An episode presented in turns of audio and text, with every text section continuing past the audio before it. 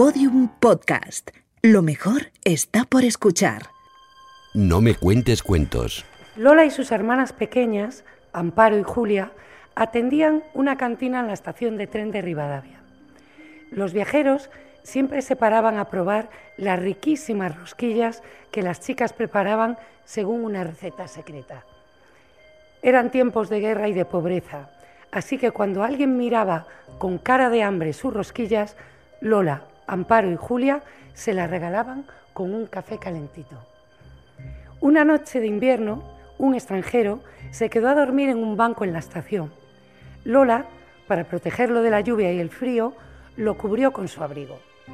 Entonces, aquel hombretón de tristes ojos azules les contó que había huido de Alemania, donde perseguían a todos los judíos como él. Ella no sabía qué era ser judío, pero le daba lo mismo. Lola y sus hermanas lo escondieron en la cantina. Al día siguiente, Lola habló con un amigo suyo pescador. Oye, ¿cuándo sale tu barco? Necesito que cruces a un amigo mío hacia Portugal. Es judío. Sé que está prohibido ayudarlos. Arriesgas la vida con esto, pero te lo pido, amigo. El hombretón cruzó a Portugal y desde, y desde allí consiguió llegar a América.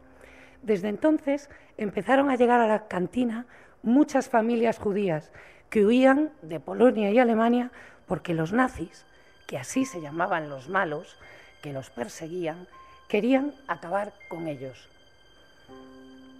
Las hermanas los escondían en la bodega y por la noche, cuando nadie los veía, el pescador y otros amigos que también quisieron ayudarles cruzaban la frontera con los judíos escondidos. Así, las tres hermanas y sus amigos salvaron a más de 500 personas durante la Segunda Guerra Mundial. Lola, Amparo, Julia y sus amigos hicieron un pacto de silencio. Nadie podría enterarse nunca de su secreto.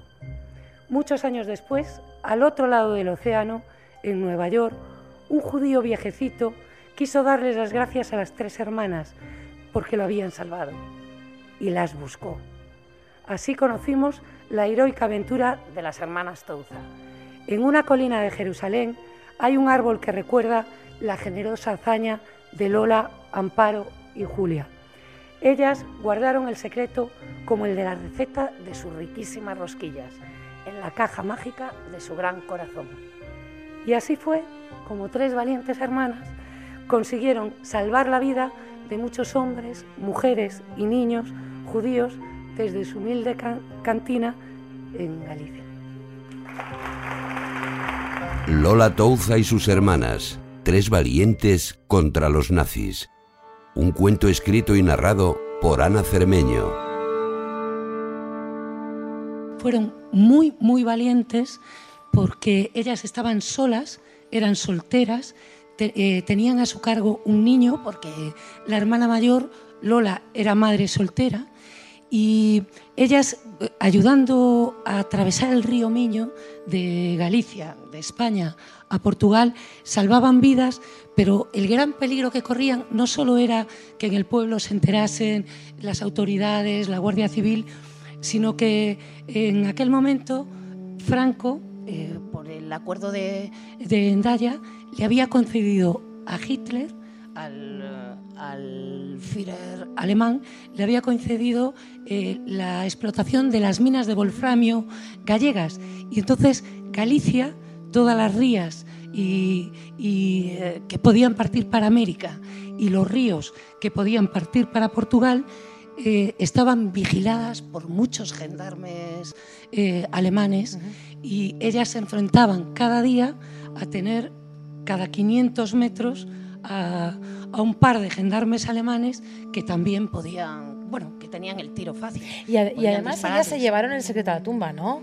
Se llevaron el secretísimo, hicieron un pacto de silencio y hasta muchos años después, hasta 2005, gracias a un escritor mm, que, al que consiguió arrancarles la historia, gracias a este escritor se pudo saber eh, qué había pasado.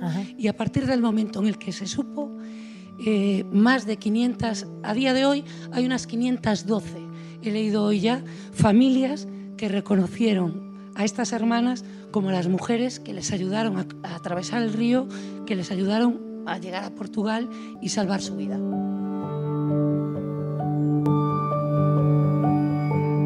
No me cuentes cuentos, un proyecto colectivo liderado por Close Letter y Prodigioso Volcán en colaboración con Espacio Fundación Telefónica y Podium Podcast, que busca contar de otra forma la historia inspiradora de 100 mujeres españolas con vidas apasionantes.